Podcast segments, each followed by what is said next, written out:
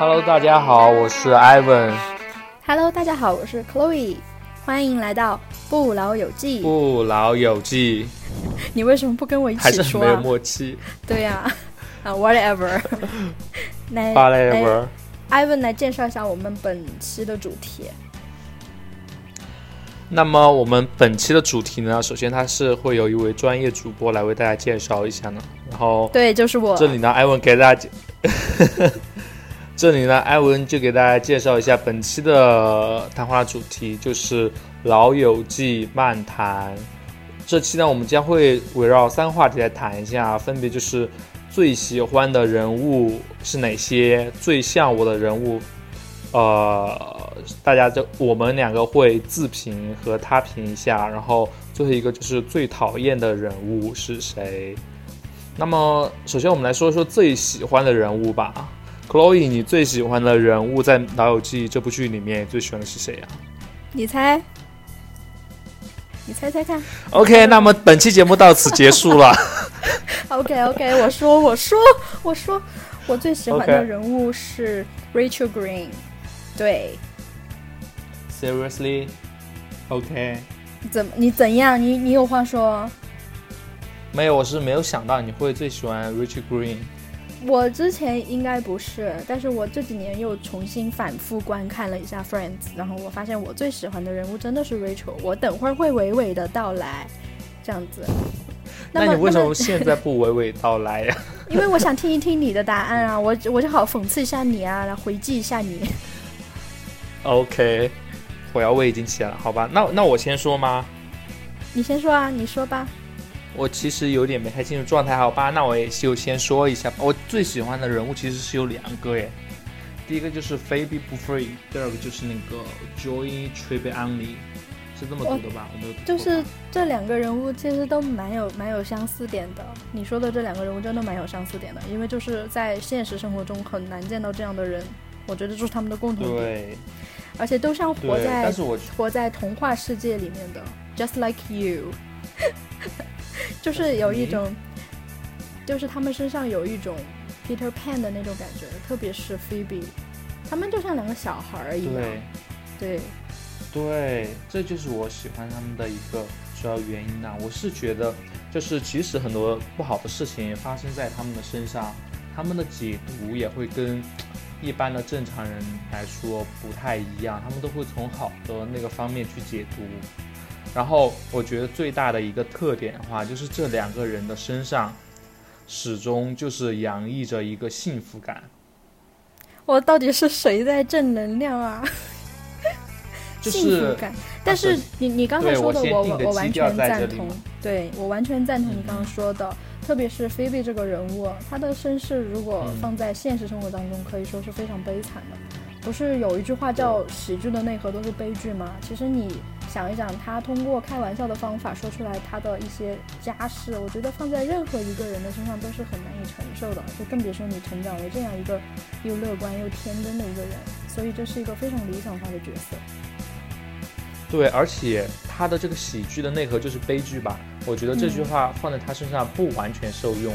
为什么？因为很多喜剧人他是有意的想通过喜剧来表达悲剧的内核，但是菲比这个人的话，我觉得他自身是逻辑非常自洽的，他从头到尾不认为，不是很认为自己身上的是一个悲剧，的只是一个不一样的有趣的故事。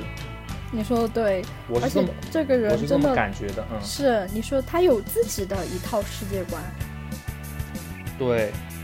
然后我说一下，就是印象最深的关于菲比的一个事情吧。嗯，你讲，你讲。呃，对，我觉得印象最深最深，就是对我冲击最大的，就是他帮他弟弟代孕这件事情，就是从亲情和嗯，伦理这件事情给了我双重的一个冲击。我我我等会儿我我等会儿也想讲这个，因为在也想讲这个事情嘛我我剧透了，对，因为我我最讨厌的人物就有一个他弟弟，他弟弟，对他弟弟其实跟他也有一点点相似，但是又不完全相似。那我还是先说回菲比吧。我觉得虽然就是这个事情从一开始，呃，是会对我造成一个双重的一个冲击，但是看到最后，其实我是有一点理解菲比对他弟弟的爱。就是从我是能够从菲比这个角色自身上能看到他对弟弟所做的这种牺牲也好，我们看出来是一种贡献也好，其实他觉得这是一种正常的爱的流露，是他对于他弟弟的一个爱的逻辑的一个闭环，我觉得是能够接受的。看完。对，其实就是说，不管你是从情感上还是道德上，你怎么不能理解、不能接受这种行为也好，但是我相信每一个人就是在看到他生了双胞胎之后，对那三个孩子说的话，都难免会有一点触动的。而且菲比这个人物，虽然他的身世很坎坷，但是我觉得他的内心深处，他还是有一种对亲情的渴望的。他对他很爱他的弟弟。他就感觉这个世界上还有一个人跟自己，就是嗯有着一样的血脉，就是一半一半的血脉来自于相同的父亲。他觉得这件事让他嗯感觉到很好，让他感觉到他自己是有家人的。所以这个这个人物他的对他的内核其实他真的还蛮希望有一个家人的。包括他有不是有一个双胞胎的姐姐吗？Ursula。然后那个双胞胎的姐姐不是对他就很命吗？Ursula 就像一个邪恶版的菲比。但是他每次对 Ursula 都还是有很希望，真的可能看出来，他还是很希望跟他能处好关系的，所以他的内心其实是蛮希望有一个温暖的家庭的。所以我觉得编剧最后给了他一个嗯很理想的伴侣，我觉得也是一个很完美的结局了。是的，你说的有些情节我都快忘记了。对，但是呃，这个人物整体给我的感觉来说，还是就是身上。充满了一种就是温暖的力量吧，虽然有点奇怪，但是会非常温暖的力量。对，而且他的脑脑回路真的很奇怪，脑洞也蛮大的，有时候有很多笑点。对，这个也是这个角色比较有意思的一点，我觉得。对对。那个 Joy 其实也是有同样的相似之处，就是他们的脑回路跟 普通人有点不太一样，有一点点幼稚，又有一点点傻。所以我觉得他们在一起的时候那种情节都特别特别的好玩，天马行空可以说。就我印象很深刻的有一集，就是他们在玩石头剪刀布，然后所有人都石头剪刀布，然后这时候 Joey 的手就这样就这样乱动，然后大家说你出了什么？然后 Joey 说我这是 fire，就是可以把所有东西都烧掉，我就赢了。然后大家就很无语，然后菲比就拿出手，然后放了一下，菲比说这个是水球，把你的火给浇灭了。然 后我就觉得只有他们的脑回路可以互相衔接上。我觉得你比我更喜欢这两个角色哎，我就觉得哇，这个有的时候他们这梗真的很烂，又烂又冷。但是我就觉得就很好笑，因为我反复品鉴之后，我真的觉得他们六个人我都好喜欢。所以我我特别难选择第三个问题最讨厌的人，我等会儿会讲。对，我等会儿也会讲。然后我再继续说一下，就是喜欢 Joy 的原因吧。因为我之前有看到，就是其实很多人对 Joy 这个人物塑造是是有一个恶评的，就是认为，呃，Joy 这个人物从第一季到第十季，整个人的人物是没有成长的，他的个性是没有改变的。包括你看 Rose，呃，Monica，或者是呃 Rachel 他们的呃情感路线啊，或者是其他的人物个性啊，都是会有变化的，但是。就 Joey 这一个人来说的话，他其实是从头到尾没什么变化的，所以很多呃观影者或者影评人都对这个角色其实是不太看好的。但是我刚刚在回忆这个大纲的时候，突然发现他跟某一个最近很火的一个电影里面《妈的多重宇宙》里面那个丈夫的角色，其实是有一点点，我的感觉哈是有点点异曲同工之处的。你讲，你讲，我觉得这个这个很有意思啊，这个角度，你你说，你我不知道你有没有还记得，就是他妈的多重宇宙中，她那个丈夫的角色，其实也是一个，呃，有的时候有点呆呆傻傻的，然后毫无原则的，就是保护 或者或者就是爱他的那个老婆嘛，有的时候看上去就是会有一点点傻，然后对所有人都会很好啊之类的，然后嗯。妈多重宇宙中，在另一个宇宙中，他有解释到他自己为什么这么做，就是说，呃，原话怎么讲我已经忘了，因为我没有很好的做好提前的功课。但是他的大概意思就是讲，呃，与人为善是我的作为做人的一个原则，然后我选择做一个善良的人。嗯，然后与周围的一切人就是 be kind。啊，我还记得这一句词，因为就是有两个字，be kind。OK，所以然后 Evan 喜欢这两个角色，就是要要告诉我们要 be kind。也好正能量，不是不是这个原则，是因为我在 Joey 身上就是看到了，maybe 就是同样的一个事情，就是说 Joey 这个人可能是人物的个性，他自身选择不再成长，就是始始终保持着他那个，呃，可以说有点童真童趣的那个人物的状态上吧。maybe 嗯。这个也就是他自己的人物个性的一个选择，对，所以我说自己你选择自己不成长。对，所以我我就讲你说的这两个人物，他们其实共性是很强的，他们都像两个小朋友一样，在内心深处是很有很纯真、很天真的一部分的存在的。他们都像是嗯 Peter Pan 的那种感觉，他们是有共性的。但是我觉得说起来有点尴尬呢，因为 第三个我最讨厌的人物，我就有点想说 Joey，好，你不要剧透，一会儿再讲，就是不要不要打我。你你你最讨厌的人物最好不要是 Rachel，我跟你说，我等会儿要跟你辩上三天三夜，我跟你讲。哼 OK，我觉得一个话题就够我们辩论了。那你说说你最喜欢的人物吧。啊，我最喜欢的人物当然就是 Rachel Green。然后你先不要说发表任何意见我知道我知道 Rachel 这个人物在网上也是有很多恶评的。就我觉得这正是嗯 Friends 这部剧它的一个成功之处，它很真实，它每一个人物它都有它的优点。就是如果一个电视剧里面的人物他已经完全挑不出优点，所有人都喜欢他，那这就是一个假人，对吧？虽然他真的是假人，但是如果你能把假人写的像真人一样有缺点有优点，让人对他又爱又恨，我觉得这是一种很成功的，说明你塑造的人物非常的立体。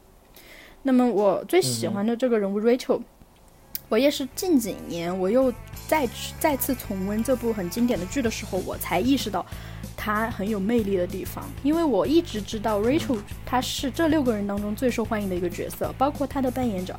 啊，Jennifer Aniston，她也是这几个演员当中名气最大的，也是美国人心目中的一个美国甜心的那种感觉。那么我在又一次观看的时候，我也在思考，就我觉得这个这个角色他的魅力点到底是什么呢？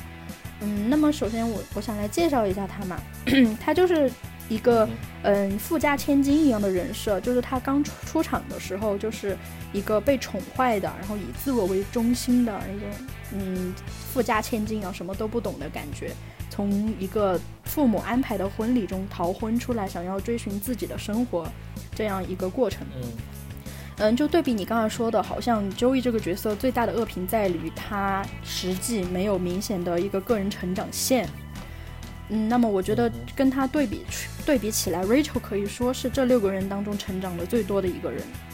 在第一季的开始，他就是从嗯婚礼上逃出来，那么在第十季的结尾，她已经是职场上一个可以独当一面的女性，而且她也是一个单身的母亲，她抚养了一个女儿，而且她要去嗯异国他乡打拼自己自己的事业。我相信这是一个很大的转变。嗯，那么 Rachel 的家庭呢，也是一个他他父亲也是一名医生，就是说整个家庭条件也是非常的优渥。然后父母对他们说，可以说也是宠爱的，因为我记得剧中有一他就讲什么他的马呀，还有他的船呐、然后其他人都觉得很不可思议，就是说明完全是一个嗯家庭条件很好的典型的北美中产阶级的一个白人女孩，可以说是这世界上前百分之零点零零一的那群人了，而且她又长得很好看嘛。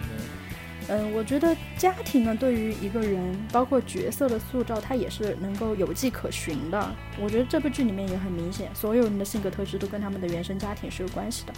所以 Rachel 她身上就表现出一些让我觉得，我与其说是喜欢这个人物，不如说我们想成为这样的人物，对吧？第一个就是她很自信，真的超自信，我觉得这个 简直是太无敌了。因为不管是她自己去，嗯、想要跟一个男生约会也好，还是说她找到了一个工作机会，她上去介绍自己也好，我觉得她那种我我就是很自信，这种感觉让我觉得我很羡慕，很想拥有这种能力。嗯，就是我之前在网上看到过一个非常非常让我感觉印象深刻的数据，就是在这部剧里面，只要是 Rachel 看上的男生，他全部把到手了。我觉得这也侧面说明这个人物非常有魅力，对吧？至少他的性吸引力是很强的。第二呢，就是他非常非常有安全感。所以你是想尊啊？倒倒也不是啦。OK，因为因为信息引力也是魅力的一部分，这个是不可否认的。对，就说明这个人物很有魅力啊。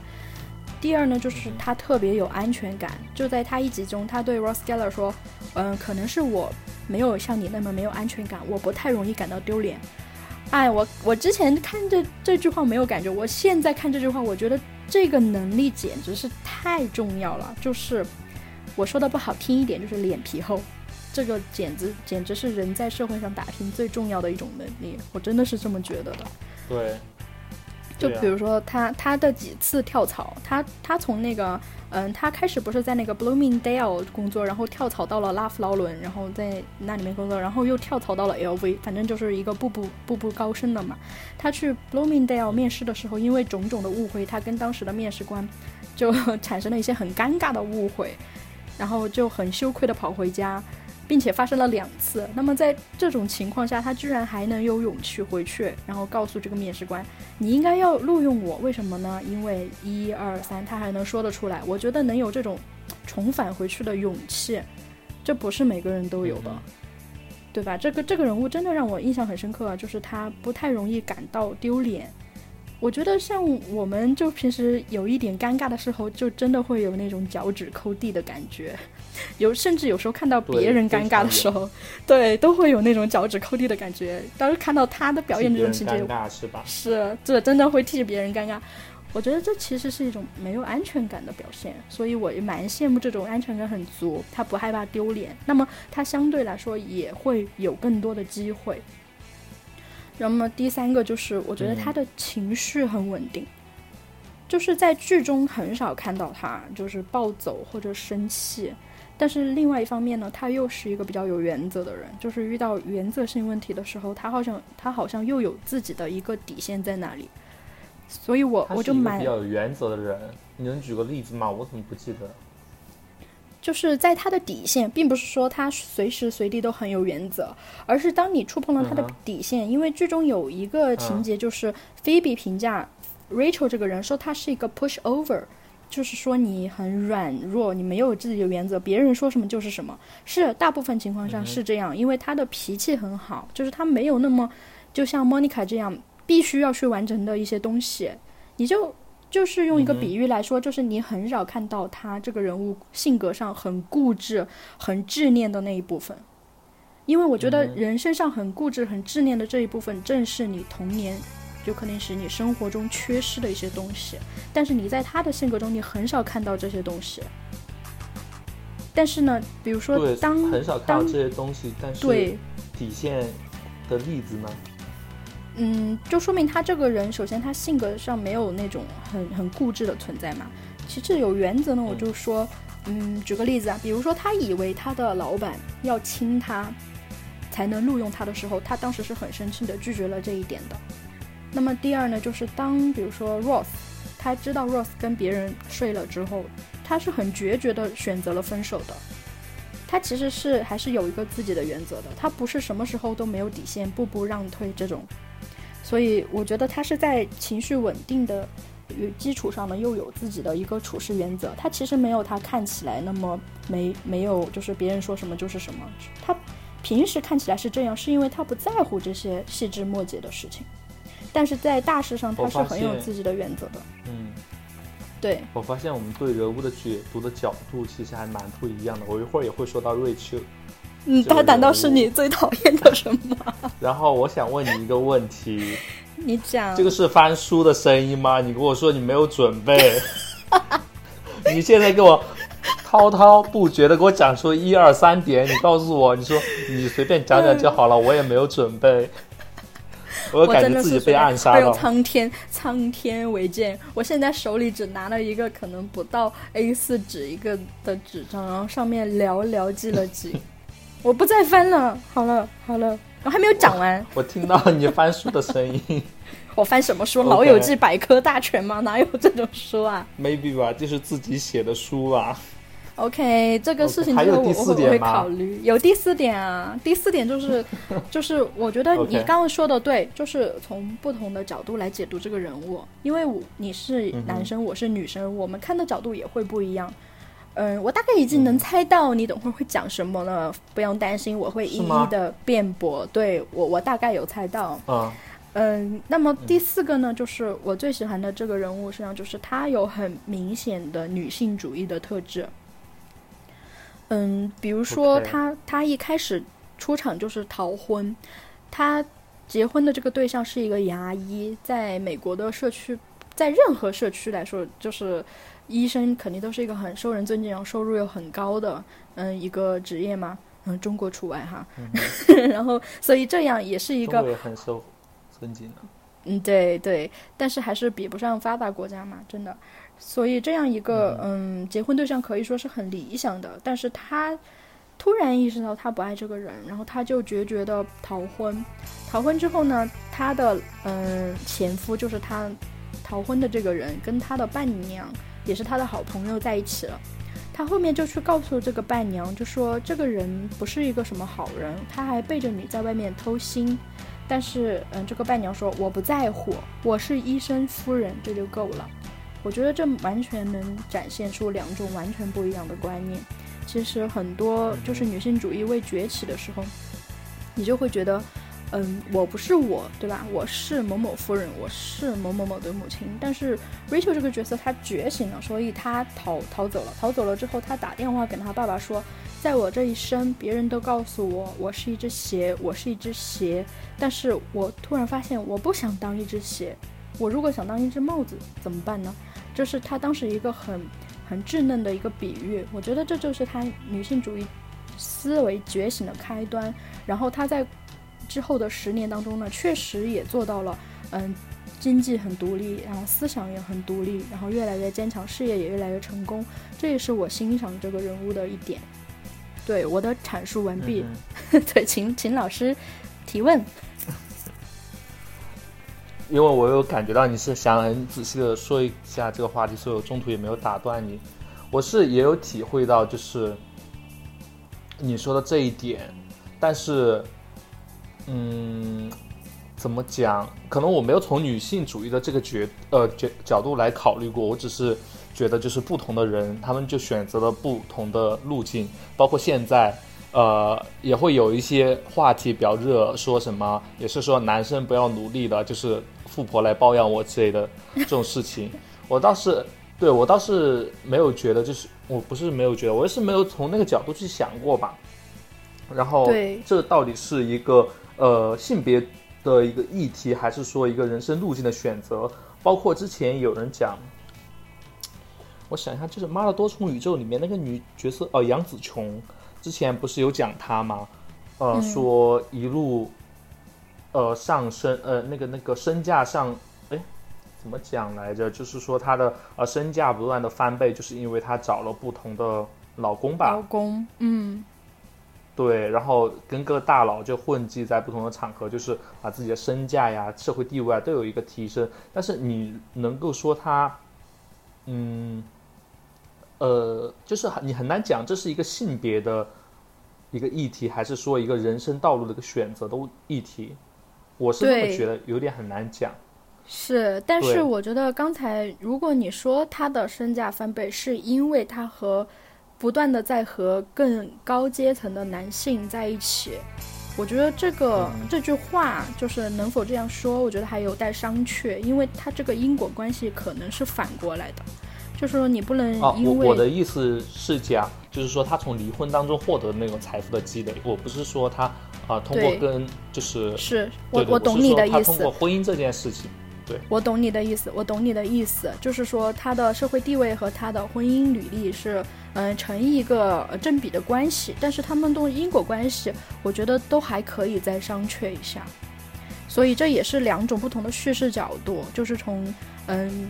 嗯，性别主义的角度和从人生履历的角度来讲的话，它其实是有两种完全不同的叙事方式的。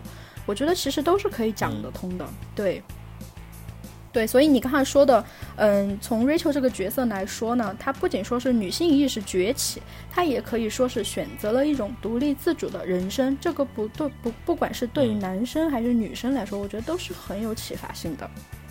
对，这就是从另一个角度来解答。那么既然说到了这儿，我觉得我们改变一下议程好吗？我们第二个来讨论一下我们最讨厌的角色，最喜欢的撕逼环节。你先说，我知道是 Rachel。就。你为什么知道？这还不明显吗？你说，你说，我已经准备回击了。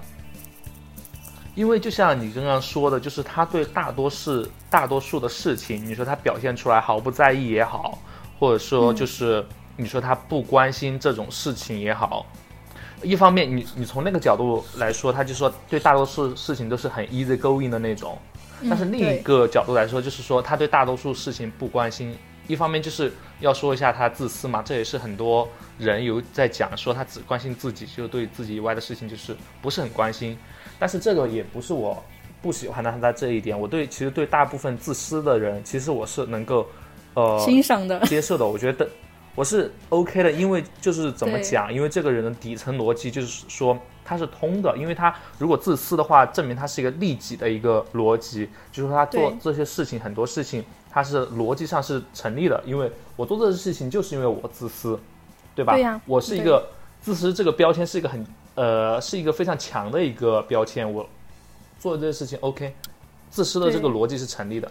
但是我觉得在瑞秋身上，他不是自私，我觉得就是给我的感觉哈，就是他在做这个事情，或者是编剧在写这个人物的时候，他没有考虑好，考虑太好。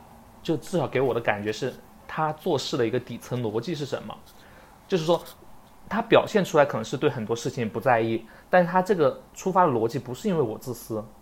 他其实我就感觉，你是不是想说，编剧其实是有一点自我为中心的？不是自我为中心，也不是自我为中，就是编剧没有想好这个人的到底做事的一个出发的属性到底是什么，就是给我就呈现给我的感觉一种就是。他做事没有什么底层逻辑，就是 OK，我不关心你这儿，不关心我这儿，但是我今天我接受不了这个，我就接受不了这个。他其实不是一种自私，他呃有可能讲他是一种随心所欲也好，但是随心所欲也是一个比较有标签性的东西，他也不是这个东西，就是他做事情不太有原则，而且表现出来就是很容易受周围环境的影响。我觉得他人物就是这种。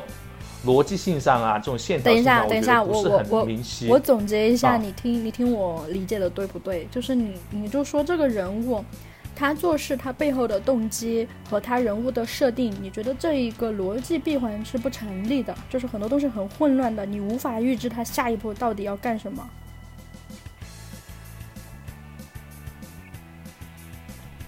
嗯，是这个意思吗？不是很。嗯，你你可以再讲一下吗？但是我也不是很明白你的意思。你说他背后的编剧没有写清楚，你可以给我举一个例子吗？呃，因为 Rachel 这个人物，他最为诟病的就是有几个行为，就比如说他，嗯，在男女关系当中，他其实有时候是一个用我们的所谓的话说，是一个比较绿茶的一个人。就是他最为诟病的一点，就是说他有一点小小的 bitchy 的那种感觉，对，这是他最为大家所诟病的一点。不知道你指的是不是嗯这些方面？比如说他在 Ross 要结婚的时候，就想跑去给他说 I love you。嗯，不是不太像这一点。我说的在就是可能不是那么好听的一点，就是说。Rachel 这个人，我是感觉没有什么内容的人，就是有的时候他有点太被周围的，我怎么举个例子，就是怎么讲？如果在一些不一样的故事设定里面，如果在一个职场剧的故事设定里面，他这种人物性格人，就是很容易被人怎么讲当炮使吗？就是很容易受到别人的，我是觉得有点太容易受到别人的影响，然后自己做事没有这种底层呃逻辑。你可以举一个例子吗？因为我觉得他在职场上反而是很厉害的耶。因为你从这个逻辑上来讲，他如果不厉害，他不可能就是一直顺风顺水，一直往上走。他在人际关系这一块儿，我觉得应该是很厉害的。而且他是，就是感觉很多他很招人喜欢，而且他也知道自己这一点，他也很善于利用这一点。就是如果从他的高中来讲，嗯，她在高中应该是一个学校里的风云女生这种感觉，呃，就是以自我为中心的那种女生哈。然后莫她莫名其妙也伤害了一些被边缘化的人，但是这一点她根本就没有意识到。嗯，所以我觉得一路走来，她好像都是那个中心的人物。我觉得这种人，她在人际关系上面，她应该是很厉害的，他应该是很讨人喜欢，并且他知道这一点，也很会利用这一点的。所以他在比如说职场剧当中，我觉得如果用职场剧的视角来拍 Rachel 的成长过程，也是一部应该很精彩的一种大女主剧。而且这个人他真的是很聪明，很会说话，情商比较高的。就是有一集，我不知道你还有没有有没有印象，就是嗯，Joey 他他不小心他就拍拍他就在拍卖会上买了一条船，但是他付不起这个价格，然后 Rachel 当时就想出了一个方法，就说我们去找第二名，就是拍的第二名差价，就是第二名劝他把这个船买下来，然后我们付差价就可以了，然后他就找到了这个第二名。他就给他描述了一下，在船上又怎么怎么那怎么怎么怎么快乐呀，然后这个船还可以以你命名呐，然后就说到人家的心坎上，然后真的把第二名就说动了。我觉得这些都可以反面的来印证这个人物。首先，他的为人处事和情商方面其实是很厉害的。哦，就是这个观点，我跟你是其实是一致的，就是他做事的能力啊、情商这些方面，我觉得呃这些不是什么。呃，我觉得都是很 OK 的，但是怎么讲？我觉得这做这些事情的出发点，就是说他最底层的那个出发点，我觉得他他的这个人物个性是有点不是很明晰的。就是举举你刚才说的那个例子啊，他就是去呃帮朋友把这个车，呃把这个游艇 对给卖掉，对，就是嗯。不知道，这点我还没怎么想好，我可能得再做一做功课。OK，我再给你二十分钟，我们最后再来讨论一下。我在我现在就是目前，我因为瑞秋，我为什么说最讨厌？其实很难选出一个最讨厌的人。然后瑞秋，我就把所有的人捋了一遍，我是发现瑞秋的个性，至少给我的感觉，因为看过很久，给我的感觉就是他做事做事的底层逻辑不明晰。我觉得底层逻辑很明晰，对。就比如说你刚才说的，考虑一下怎么来表述出来。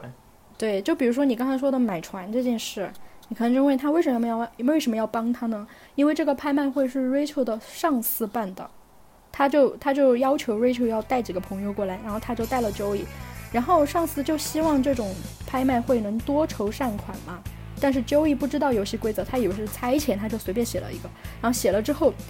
Joey 就说：“我付不起啊，我要我要退啊。”然后 Rachel 说：“那你退吧。”结果这时候上司走过来说：“Rachel 说，对 Rachel 说啊，你真不错啊，带了一个朋友来，然后就买了。”然后 Rachel 说：“没有没有，他没有要买。”然后上司的脸就黑了。然后 Rachel 这时候说：“哎，我开玩笑的。”所以我觉得他的逻辑其实是很清晰的。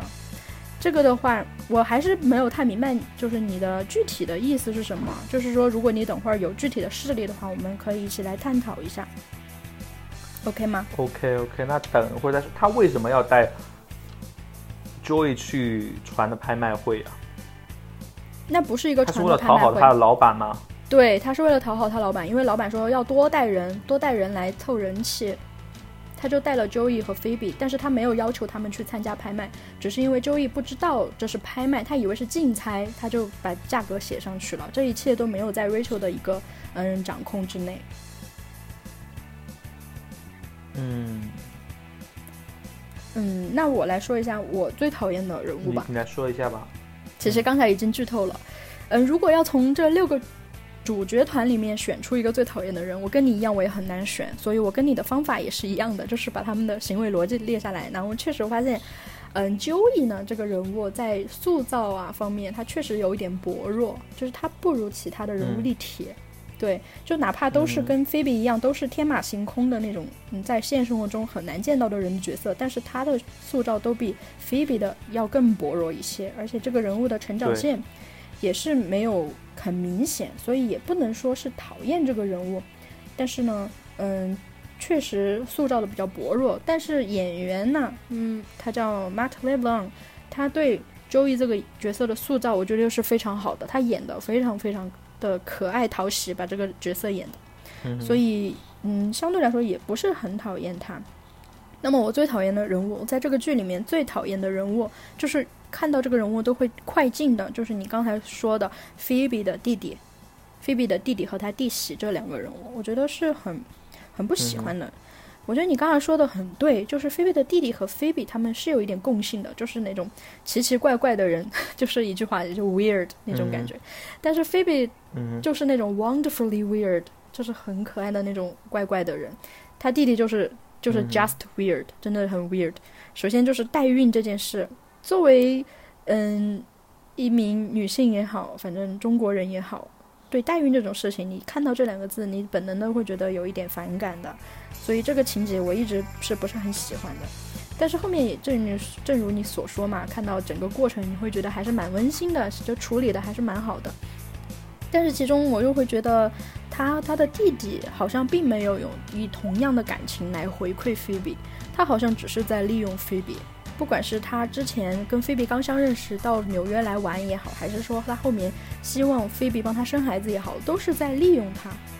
而且在植入胚胎的时候，嗯，植入了五个胚胎，然后医生说这个成功率好像都还不高，然后他弟弟就说那就植入二十个。